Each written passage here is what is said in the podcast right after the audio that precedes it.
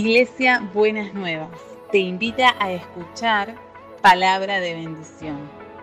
Escúchanos en www.buenasnuevas.org.ar. Estoy aquí. Creo que no ha habido domingo en este año que no hayamos mencionado los desafíos estamos viviendo en este tiempo y cómo esta pandemia inesperada, que ya en poquitos meses más va a llevar dos años, ha modificado muchas cosas de nuestra vida. Y en verdad ha sido algo que ha ido más allá de la enfermedad, sino que ha afectado las raíces de muchas cosas en nuestra sociedad. Los países han tenido que revisar sus sistemas de, de salud, sus planes de, de asistencia, sus planes de, de, ayuda aún comunitaria. Las economías han tenido que repensarse,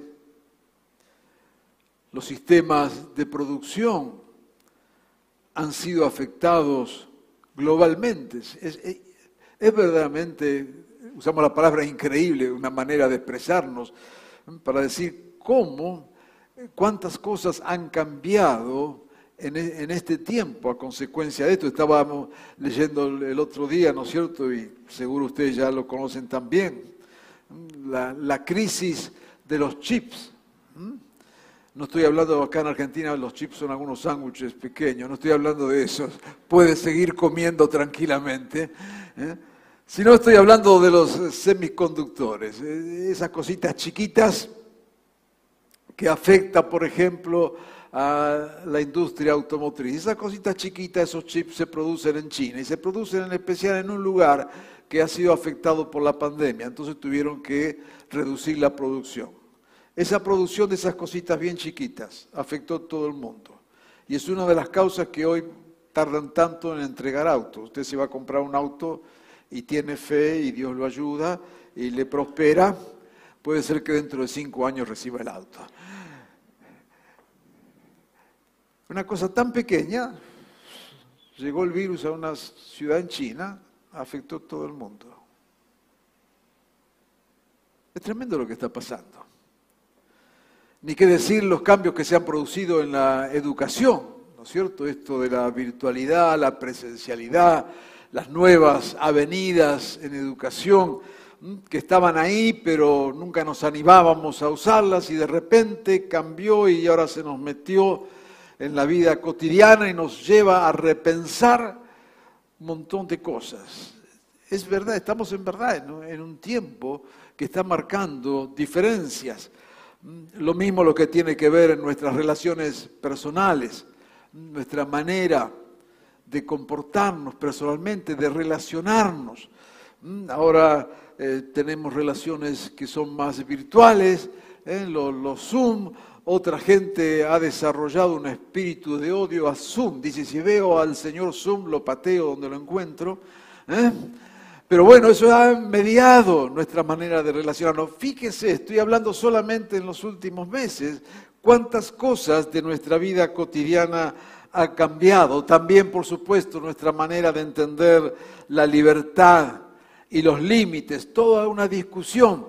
Mm, ha habido situaciones donde eh, gobiernos aprovecharon esta excusa para cercenar la libertad, para ponerle límites, ya que estamos, ¿no es cierto?, eh, cerrando cosas, ya que estamos limitándonos, aprovechémonos y limitemos. Eh, como pasó el año pasado en la provincia de Buenos Aires, donde la primera idea que tuvieron para que no haya contagios era cerrar las iglesias. Bueno, ¿qué va a hacer? Este, Después se dieron cuenta que no era ese el problema. Pero muchos lugares del mundo, y no hablo solamente de iglesias, se aprovecharon situaciones para cercenar la libertad. Pero también están los otros extremos, donde pensar que cualquiera es libre para hacer lo que quiera y hacer lo que sea, y si estoy contagiado o no, es tu problema, yo vengo acá y te contagio. Y no es así tampoco. Esto nos lleva a repensar las cosas, a reevaluarlas. Y por supuesto, la iglesia. ¿Cuántas cosas han cambiado? Y enseguida estaremos hablando de, algo de esto. Así que este es un tiempo de cambios.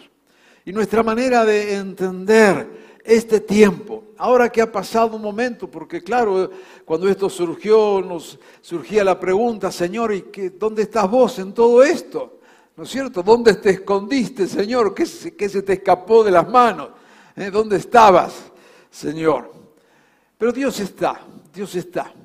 Y Dios aún las cosas eh, más difíciles es capaz de encauzarlas para, para bien. Y entienda lo que estoy diciendo. Eh, las cosas más difíciles encauzarlas. No es necesariamente que Dios agarró un día, se levantó enojado, mm, se miró al espejo, tenía bronca y dijo, bueno, les voy a mandar una pandemia a esto, así, a ver si arreglo la situación. No es esa la manera en, en que Dios obra. Pero sí es cierto ¿no es cierto?, que este tiempo marca en el, diríamos, en el calendario divino, algo que llamamos un tiempo profético, un tiempo donde Dios cierra cosas y abre puertas. Si algo podemos sacar de este tiempo que estamos viviendo, mirándolo con una mirada del reino, tomando algo de distancia y observando allí lo que está pasando es que hay un quiebre en el mundo, hay un quiebre en la sociedad, hay un tiempo, lo que llamamos un tiempo nuevo de parte de Dios. Ha empezado una novedad de Dios. Y tenemos que estar atentos a esto. Y cuando digo novedad, no estoy hablando de algo novedoso, estoy hablando de novedad de un tiempo nuevo del Señor. Un tiempo para la humanidad, pero también un tiempo para la iglesia y un tiempo nuevo para nuestras vidas. Hay un quiebre en el propósito de Dios, en el plan de Dios, en la obra del Señor, que entonces entendemos Dios está trayendo un momento de novedad del Señor. Y vuelvo a insistir, de cosas nuevas de Dios, no lo novedoso. Lo que queremos es abrirnos a la novedad de Dios, no a las cosas novedosas de Dios. No ande buscando cosas novedosas, ande buscando lo que Dios quiere hacer. ¿Mm? No ande buscando cosas allí espectaculares, sino esté buscando y estemos buscando lo que en verdad Dios quiere hacer y ha decidido hacer en este tiempo. No corra detrás de novedades. ¿Mm? En estos días de encierro, han proliferado un montón, ¿no es cierto?, de novedades. No le voy a decir yo a usted, usted tiene más tiempo que yo, así que ¿eh? lo que va a encontrar ahí en las redes, en los medios, cuenta absolutamente de todo. La verdad que viene bien para no aburrirse, porque están encerrados por la pandemia, ¿no es cierto?, viéndolo de siempre.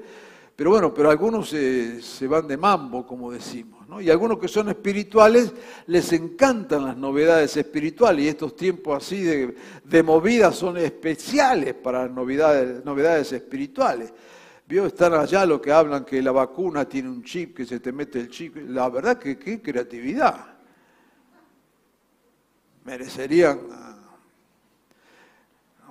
porque algunos piensan que la estupidez es sinónimo de espiritualidad. No, una cosa es ser estúpido, otra cosa es ser espiritual.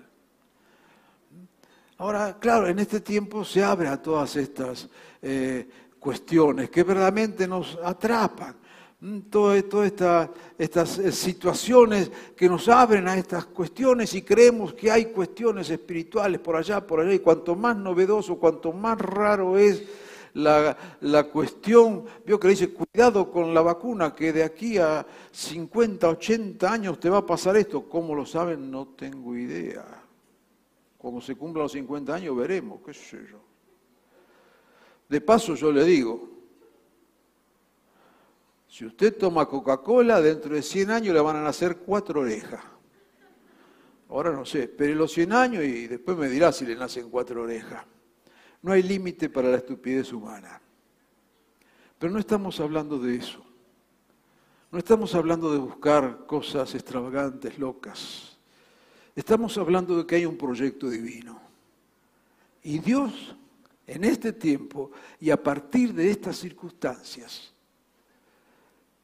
se ha propuesto hacer cosas nuevas, la novedad de Dios, lo nuevo de Dios. Y nos llama entonces a ser parte de esto. Quiero leer un texto, que es el texto clave para esta meditación en esta mañana. Es el que se encuentra en Juan, capítulo 12, versículo 24.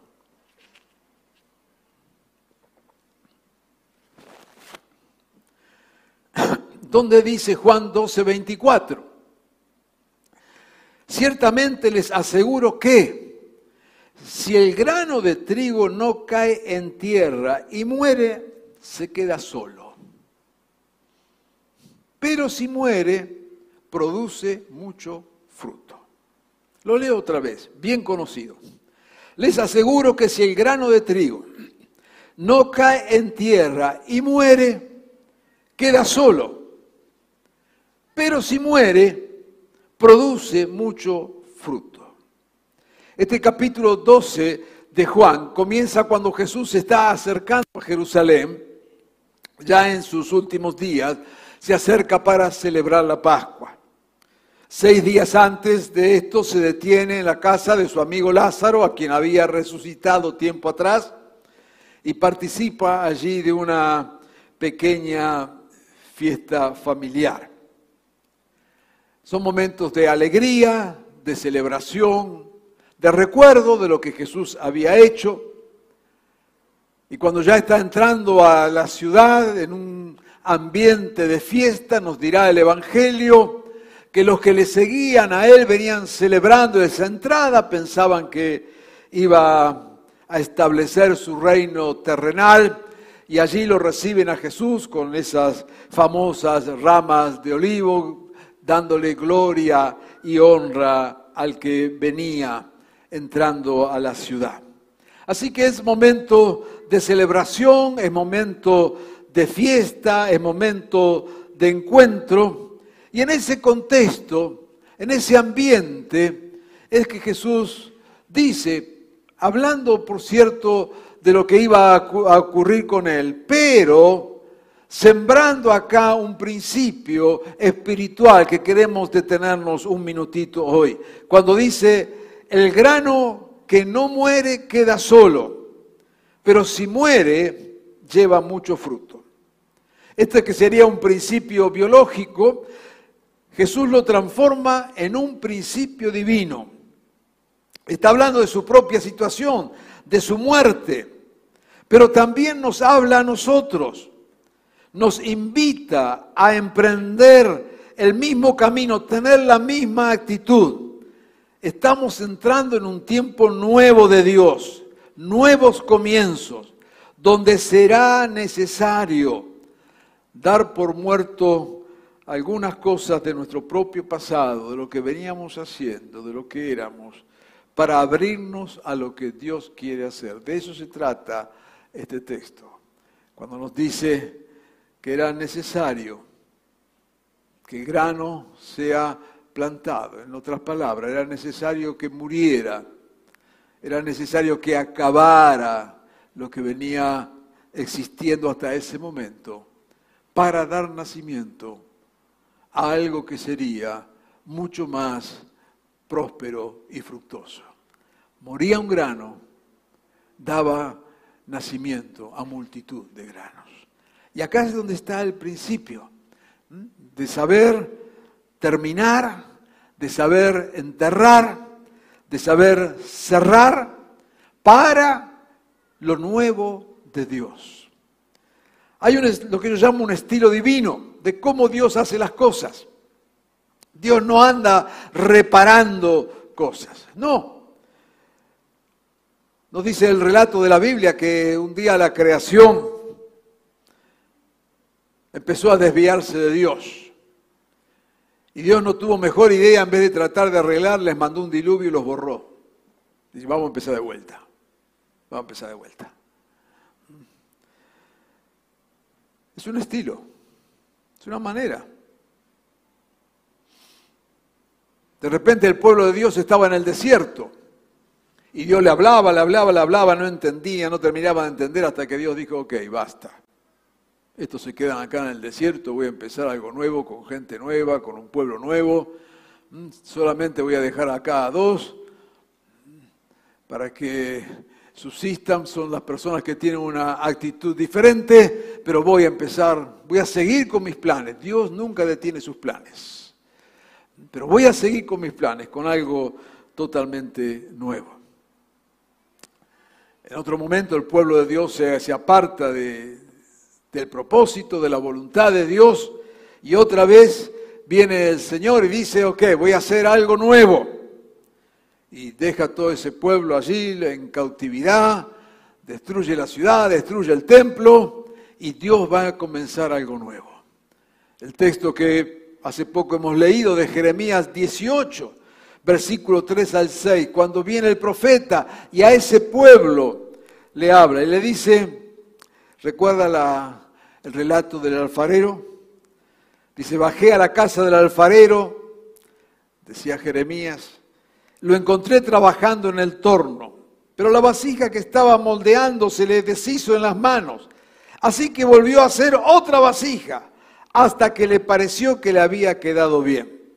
En ese momento la palabra del Señor vino a mí y me dijo, pueblo de Israel, ¿acaso no puedo hacer con ustedes lo mismo que hace este alfarero con el barro? Afirma el Señor. Ustedes, pueblo, son en mis manos como el barro en las manos del alfarero. Dios no arregla los vasos, Dios los hace de nuevo. Dios no anda remendando las cosas, Dios hace las cosas nuevas. Dios no anda remendando nuestra vida, sino dice que nos da un nuevo nacimiento. Dirá allí en 2 Corintios 5:17. Si alguno está en Cristo, nueva criatura es. Las cosas viejas pasaron. He aquí, todas son hechas nuevas. Dios hace las cosas nuevas. En Apocalipsis 21, 5, el que estaba sentado en el trono dijo, yo hago nueva todas las cosas. Y añadió, escribe, porque estas palabras son verdaderas y dignas de confianza. Viene un tiempo de novedad de Dios. Y hoy Dios nos desafía. Allí en Jeremías 29, 11, en medio de la catástrofe, en medio del gran desastre que estaba el pueblo de Dios, cuando todo se venía abajo y se había venido abajo, aparece Dios en esa preciosa expresión que bien conocemos, 29, 11 de Jeremías yo sé muy bien los planes que tengo para ustedes, afirma el Señor. Planes de bienestar y no de calamidad, a fin de darles un futuro y una esperanza. Cuando todo se derrumba, aparece Dios. Y Dios nos dice, tengo un plan, tengo un plan, tengo un plan y tiene que ver con vuestro futuro. Otra vez, Dios haciendo las cosas de nuevo. Leíamos en el texto de Juan. Si queremos ver frutos, si queremos ver frutos que se multiplican, si queremos ver bendición, es necesario que el grano primero muera para dar nacimiento algo nuevo. El Señor nos dice, vamos a echarle a ver un poquito de revitalizante a la planta, a ver si mejoramos la, la producción. No le dice regalo de esta manera, ponelo allí, ponelo al otro lado, sino lo que Dios dice, vamos a enterrarlo y van a hacer algo nuevo. Y lo que van a hacer va a ser muy superior a lo que había antes. Toma esta palabra en esta mañana. Es un tiempo profético de lo nuevo de Dios. Y en eso nuevo de Dios tenemos que tomar la decisión de enterrar el grano que tenemos para que surja algo verdaderamente nuevo. Déjame detenerme dos cosas. Primero, nace una iglesia nueva. Y toma nota de esto, nace una iglesia nueva. Muere la, la iglesia de los líderes y nace una iglesia del cuerpo. ¿Qué queremos decir con esto? Hasta ahora hemos venido inclusive hasta con seminarios especiales de personas especiales, con un liderazgo especial. Y reconocemos, no negamos esto, no estamos negando eso. Pero ya no es tiempo de mentes brillantes, seres espirituales brillantes, que nos van a decir, como decía el Chapulín Colorado, sígame lo bueno. No. Ahora es época del pueblo. Es tiempo del pueblo de Dios funcionando. Ya no solamente ciertos dones y ministerios que por supuesto seguirán, pero lo nuevo de Dios tiene que ver ahora con que el peso está sobre el cuerpo, sobre cada uno de nosotros, ministrando, sirviendo. Ya dejamos de venir a ver el espectáculo espiritual de gente brillante como yo aquí adelante de todos ustedes. Eso no va más. Tenemos que enterrar eso. Basta de eso. Dios está llamando y lo hemos visto inicialmente en esta pandemia, por eso lo marcamos, por eso hablamos de que esta pandemia es un tiempo profético de Dios y estamos hablando de los cambios nuevos de Dios y estamos entendiendo lo que está ocurriendo. Cuando compartimos esta palabra lo hacemos a partir de esta experiencia, de lo que estamos viendo y de lo que creemos Dios nos está hablando en todo esto y lo que hemos visto en todo este tiempo. Si hubiera sido solamente por un líder por acá, por allá espiritual en la iglesia, ¿dónde estaríamos? No, la iglesia ha funcionado, pero no solamente funcionado, es una palabra horrible esa. La iglesia ha seguido adelante, la iglesia ha ministrado, no por nosotros. Y entiéndalo, y no estoy hablando acá de una humildad tonta, no, pero es la pura verdad, no por nosotros, es porque se ha multiplicado en servicio. Ahora cada uno nos tenemos que entender como hombres y mujeres al servicio del reino. Esa es la iglesia del futuro. Esa es la iglesia. Con cada uno usted tiene algo para dar, algo para compartir, algo para hacer, algo para ministrar a otros. Su vida vale, su vida es importante. Lo que Dios puso en su mano es riqueza de parte de Dios. En la iglesia de los escogidos, únicos, super espirituales, pasó. Ahora viene la iglesia del pueblo del Señor, del cuerpo de Cristo, funcionando cada uno con sus dones, por supuesto, cada uno con sus ministerios. Y habrá siempre ministerios más visibles, menos visibles, por supuesto. Pero es el tiempo del pueblo del Señor. No se haga a un costado, porque Dios lo está llamando. Usted dirá, ¿a qué? Eh, comience a ministrar allí donde está, a servir, a hacerlo en el nombre del Señor. La iglesia del poder tiene que morir para que nazca una iglesia de influencia. Basta como iglesia de buscar el poder en la sociedad. Acabamos de pasar una etapa de elecciones aquí en Argentina con muchos matices. Uno de los matices que tiene es que ha sido vergonzoso ver un montón ahí de evangélicos que querer usar su nombre de evangélico, su lugar de evangélico para que la gente lo vote. Es aberrante. Si sos evangélico y querés dedicarte a la política, me parece bien, extraordinario, y Dios te permita ser sal y luz en medio de semejantes tinieblas. Dios te bendiga y Dios te use. Pero ni representás a los evangélicos, ni venís a buscar poder en nombre de los evangélicos, y mucho menos, como ha pasado aquí en Argentina, usar los símbolos de la cruz, del pez, que el pez representa la época de martirio del cristianismo cuando era una manera de identificarse como cristiano. Usar los símbolos del martirio cristiano para hacer política es verdaderamente deleznable. No es con poder humano, no es. Es un engaño diabólico, no es por ahí. Esa iglesia que busca poder, que busca posicionarse, que busca, porque somos tantos, ahora nos tienen que escuchar, esa iglesia tiene que morir. Cuanto antes mejor. para dar lugar a la iglesia de la influencia. La iglesia que tiene influencia en la sociedad la va a tener a través de vidas cambiadas, no de políticos nuevos. Por más que se pongan la cruz, el pez y todo lo que quieran encima. No es por ahí el camino.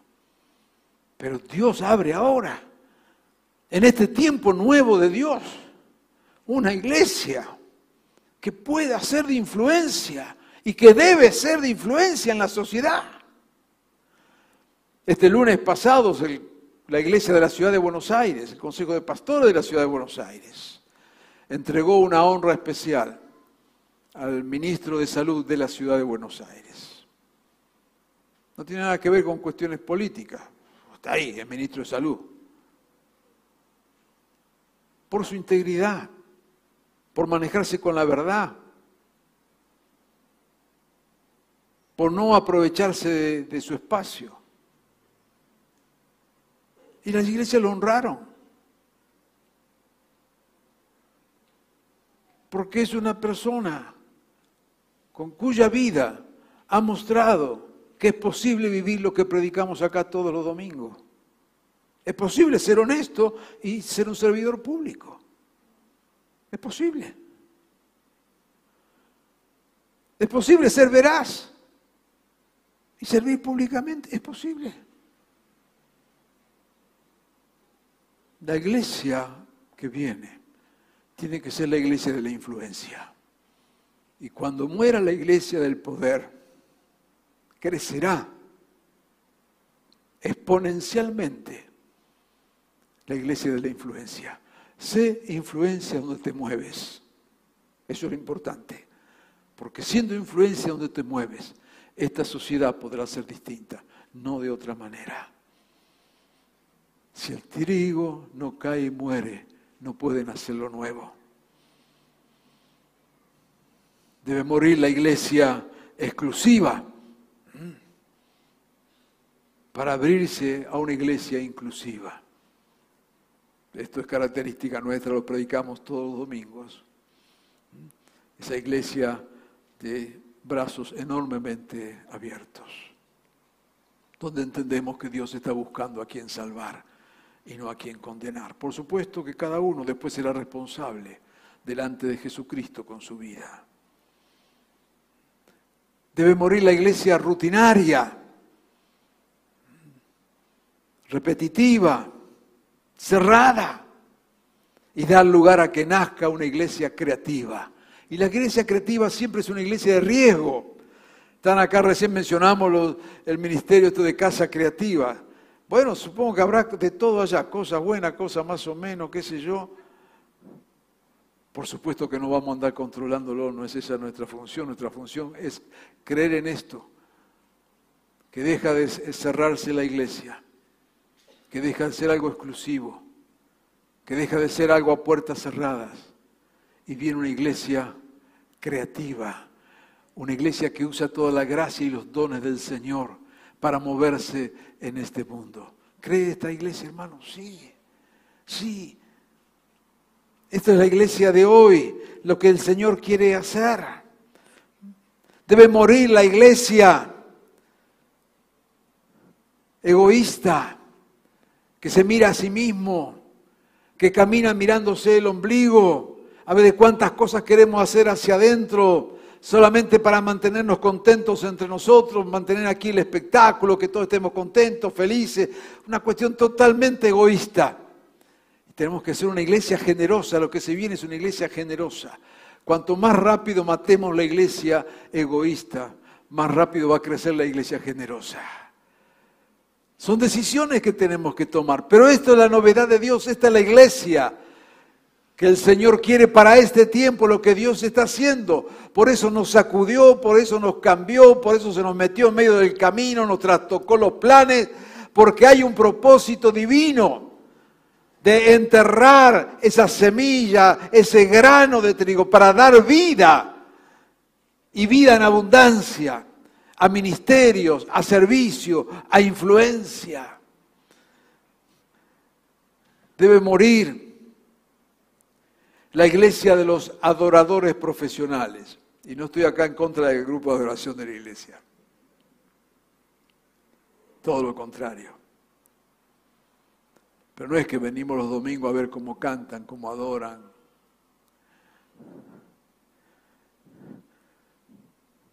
Debe morir la iglesia de los adoradores profesionales y deben hacer una iglesia adoradora. Los que adoran no son solamente los que están acá, nos guían, nos enseñan, nos muestran, pero es la iglesia la que debe adorar. Y adoramos todos los días en todo lo que hacemos. Hablábamos con los pastores la vez pasada. Tenemos que dar ese salto de dejar de pensar que los que adoran son los que están acá y que lo hacen profesionalmente y que lo hacen muy bien y deben superarse cada día, son de inspiración, son de guía. Pero si los demás somos espectadores, no entendimos nada. La iglesia que nace tiene que ser una iglesia adoradora, donde adoramos.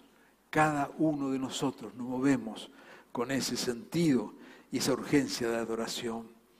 Debe morir, debe ser enterrada. La iglesia de los misioneros profesionales, para que nazca una iglesia misionera. Porque a veces lo que hacemos, decimos, tenemos un misionero, ¿cuánto cuesta? Bueno, ofrendo le pago al misionero para que el misionero haga la obra. No entendimos nada.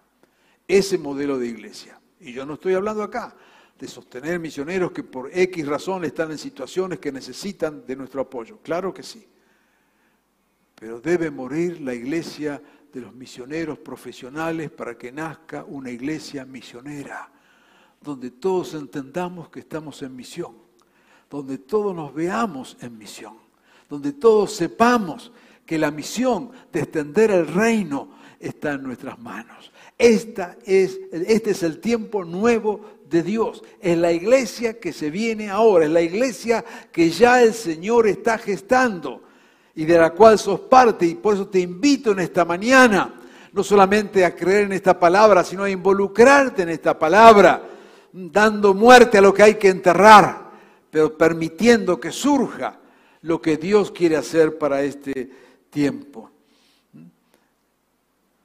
Debe morir la iglesia parroquial, una iglesia que sirve solamente en sus límites y de hecho ya está ocurriendo para que nazca una iglesia universal, una iglesia que sirve con un corazón abierto a todo el mundo no solamente a los que están cerca, sino también a los que están lejos. Y Dios lo ha permitido, inclusive lo que estamos ahora, nos están viendo de los rincones más insospechados del mundo y estamos teniendo influencia. Y no solamente nosotros, cada congregación está en lo mismo. Porque el Señor está cambiando el eje del funcionamiento de la iglesia.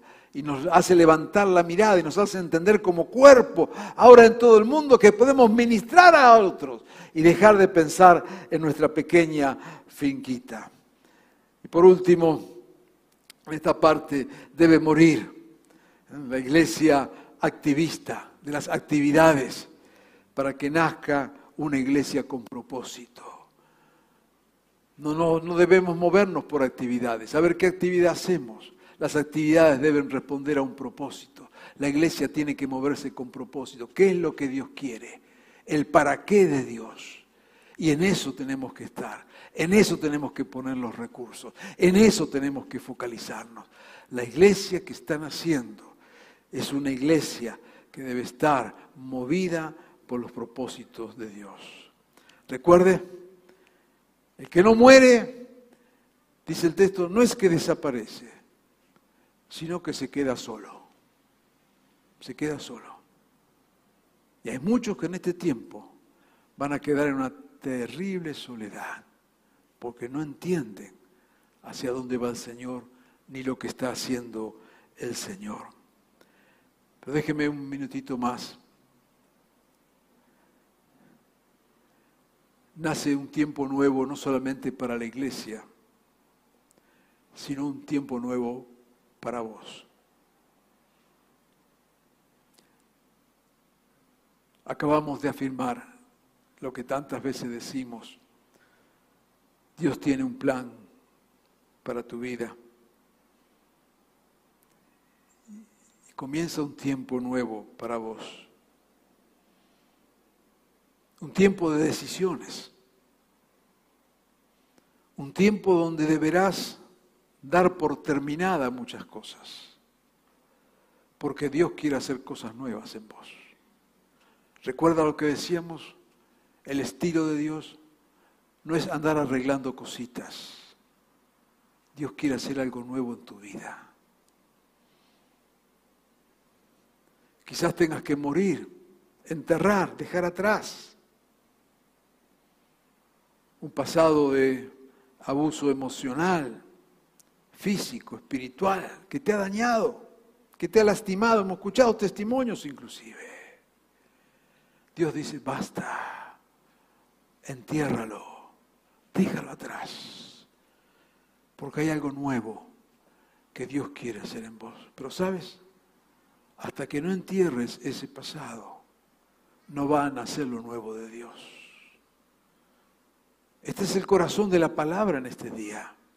Hasta que no cierres eso, hasta que no entierres esa semilla, no va a nacer lo nuevo de Dios. Pero Dios te invita hoy a tomar decisiones, a poner en primer lugar el reino, morir a nuestro egoísmo, morir a, ser el centro de la vida. Cuando somos capaces de lo que somos, ponerlo en verdad en las manos de Dios.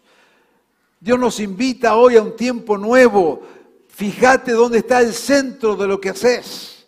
Como decía Pablo, si vivimos para el Señor, vivimos. O sea, ¿para qué trabajás? ¿Para qué estudiás? ¿Para qué hacer lo que haces? ¿Cuál es el para qué? Si estás viniendo con un para qué equivocado, este es tiempo de enterrar ese para qué, de cerrar ese para qué equivocado, que puede ser bueno. ¿Sabes una cosa? No siempre vamos a enterrar cosas malas, a veces tenemos que enterrar cosas buenas para que nazcan cosas mejores. Y Dios quiere lo mejor. Y Dios quiere darnos superabundancia de sus frutos. Por eso nos desafía en este día a tener una actitud valiente. Revisa delante del Señor tus objetivos, tus motivaciones, lo que estás haciendo. Pon tu empresa, tu profesión, tu vida personal, en verdad en las manos de Dios. Lo que Dios te da es para servicio a Él es para honrarle a Él. Vive cada día honrando al Señor. Entierra una manera vieja de ser, centrada en lo que podemos hacer, lo que podemos tener, lo que podemos lograr. No es ese el propósito de Dios para nosotros. El propósito de Dios es usarnos, es bendecirnos, ser instrumentos de bendición. Y no hay mayor bendición que ser usado por Dios para bendecir a otros. Y usted me dirá, ah, pastor, yo no soy predicador, menos mal que no son. Ya para más los predicadores con los que tenemos, inclusive quien habla, es suficiente. No necesitamos más. Pero sí que pueda ser de bendición compartiendo con la persona que a lo mejor trabaja con vos. ¿Entendés que sos el ángel que Dios ha puesto ahí para bendecir a esa persona? ¿Entendés que vivimos en misión? En el tiempo nuevo de Dios, Dios te llama a enterrar, a dar por muerto todas estas viejas maneras, cambiar el eje de tu vida y abrirte a la superabundancia de Dios. Yo te digo en esta mañana, si tomas decisiones en tu corazón, si Dios te está hablando que hay cosas que tienes que cambiar, cámbialas. Si Dios te está hablando de cosas que tienes que cerrar, ciérralas. Si Dios te está hablando de cosas que tienes que dejar de lado, déjalas de lado. Toma la decisión en tu corazón mientras escucha esta palabra. Porque si tomas esa decisión, Dios va a permitir que de ti surjan frutos y frutos en abundancia. Dios te va a sorprender con las bendiciones que tiene para tu vida si tomas las decisiones correctas. Es tiempo de lo nuevo de Dios. Lo que has conocido de Dios no tiene nada que ver con lo que vas a conocer si tomas las decisiones correctas. Ahora, puedes seguir viviendo así, por supuesto, y va a ser lo que dice la palabra. El grano que no cayó a la tierra ni murió, quedó solo, quedó solo pero hay un propósito divino. ¿Recuerda el texto de Marcos? El que quiera salvar su vida, la perderá. Pero el que pierda su vida, en otras palabras, el que pone las prioridades correctas, salvará su vida. En otra manera, va a ser bendecido. Para ir concluyendo, toma estas palabras. Vivimos un tiempo profético de nuevos comienzos. Dios no viene a reparar cosas, Dios viene a hacer las nuevas. Dios nos convoca a ser parte de estos tiempos nuevos. Dios pide de nosotros una actitud de entrega total, el grano que muere.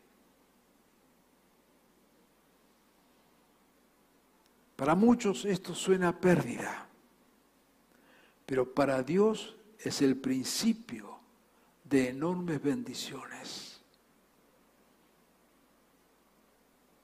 Podemos disponernos a enfrentar los cambios, a tomar decisiones. A veces será enterrar el pasado, cerrar etapas, clausurar capítulos. Otras veces será dejar lo bueno para lo mejor. Pero este es un tiempo de Dios, de frutos abundantes y de nuevos comienzos. Anímate a enterrar el grano de trigo para que nazca algo nuevo y bendecido. Si te animas, quiero cerrar estas palabras de bendición con el Salmo 92. para aquellos que plantan lo nuevo, para aquellos que entierran la semilla, para aquellos que plantan en buena tierra. Dice el Salmo, y es para tu vida en esta mañana. Como palmeras florecen los justos. Como cedro del Líbano crecen. Plantados en la casa del Señor, allí, plantados allí, florecen en los atrios de nuestro Dios. Aún en su vejez darán fruto, siempre estarán vigorosos y lozanos. Un tiempo nuevo de Dios que exige decisiones pero que tiene la promesa de frutos superabundantes. Cree en esta palabra y vive este tiempo futuro esperando lo superabundante que Dios tiene para vos. Toma hoy la decisión y espera en el Señor. Es un tiempo nuevo de Dios. Vamos a orar.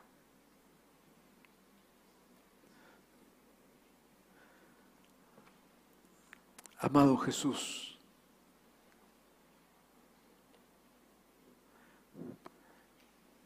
tomamos esta palabra en esta mañana y creemos, Señor, que estamos a las puertas de un tiempo nuevo. No andamos buscando novedades sino que queremos estar en lo nuevo que vas a hacer. Señor, estos son tiempos de un antes y un después. Son tiempos de quiebres. Son tiempos, Señor, donde has extendido tu mano y nos llevas a decisiones. Señor, como iglesia, como iglesia, danos el valor, la revelación para terminar con las costumbres, los modelos, las ideas que debemos enterrar para que nazca algo nuevo. Una iglesia donde cada uno ministra, una iglesia que te adora, una iglesia que vive en misión, una iglesia que te sirve, que te honra, que es cuerpo. Señor, entendemos qué es lo que vos querés hacer. Danos el valor para abrirnos a lo nuevo. Pero también, Señor, en esta mañana y de cara a este año que estamos comenzando, entendemos que hay propósitos tuyos que siguen inalterables sobre nuestras vidas. Pero, Señor, a veces queremos continuar, aún con aquellas cosas que nos hacen daño, que nos lastiman, y ahí las tenemos, Señor, y queremos al mismo tiempo disfrutar bendiciones. Señor, ayúdanos en estos días, conforme a tu palabra, a enterrar este pasado, a dejar de lado lo que nos ha afectado, lo que nos ha lastimado, lo que está ahí presente, lo que nos ha herido, lo que nos ha afligido.